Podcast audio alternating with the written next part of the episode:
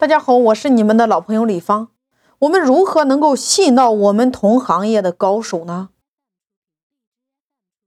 一个总监，大家一定要明白，你今天想要招聘一个总监，他需要做营销战略，他需要做策划方案，他还需要做促销方案，要做渠道、做培训、做招商。这个人他是一个多方面的选手，他既能培养人才，又能做业绩，还能给你打开渠道。所以说，这样的人一个年薪十万、二十万，你根本招不来。你招来的充其量他是一个业务经理。如果今天你在网络进行招聘，你至少年薪五十万到一百万，你才能够招到你行业的高手。我一直给大家讲叫倒推法。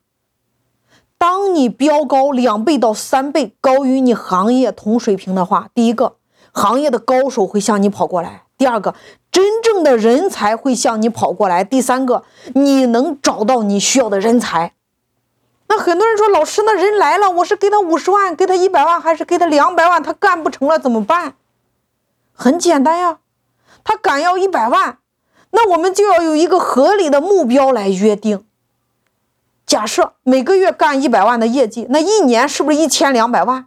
一年干到一千两百万，你给他年薪一百万，可不可以？那如果低于一千两百万，完成了八百万，那我就给你八折算呀。完成七百万，七折给你算呀。这是一种玩法呀。那另外一种，如果你干到一千八百万，超过一千两百万了，怎么算？一千八百万减一千两百万，多了六百万。六百万里边，我额外再拿出来百分之五给你做奖励，百分之多少你自己进行约定。你一定要用倒推法，多劳多得，这是一条永恒不变的规律。你只有今天用高于你行业水，就是他的这个收入的两倍到三倍，你才能把行业的高手炸出来。所以说，一个老板，你的格局和胸怀，你敢不敢分钱，决定了什么样的人物敢跟你走。所以我们在招聘的时候，你一定要杜绝我们那些原有的薪酬机制，你要突破，要创新。他敢要，你就敢给呀，只是后边有业绩考核呀。所以我们在进行招聘员工的时候，我前面有跟你讲过，一定要看他在这个行业过去最高的水平是多少。第二个，你看他创造的最高的业绩和最低的业绩是多少？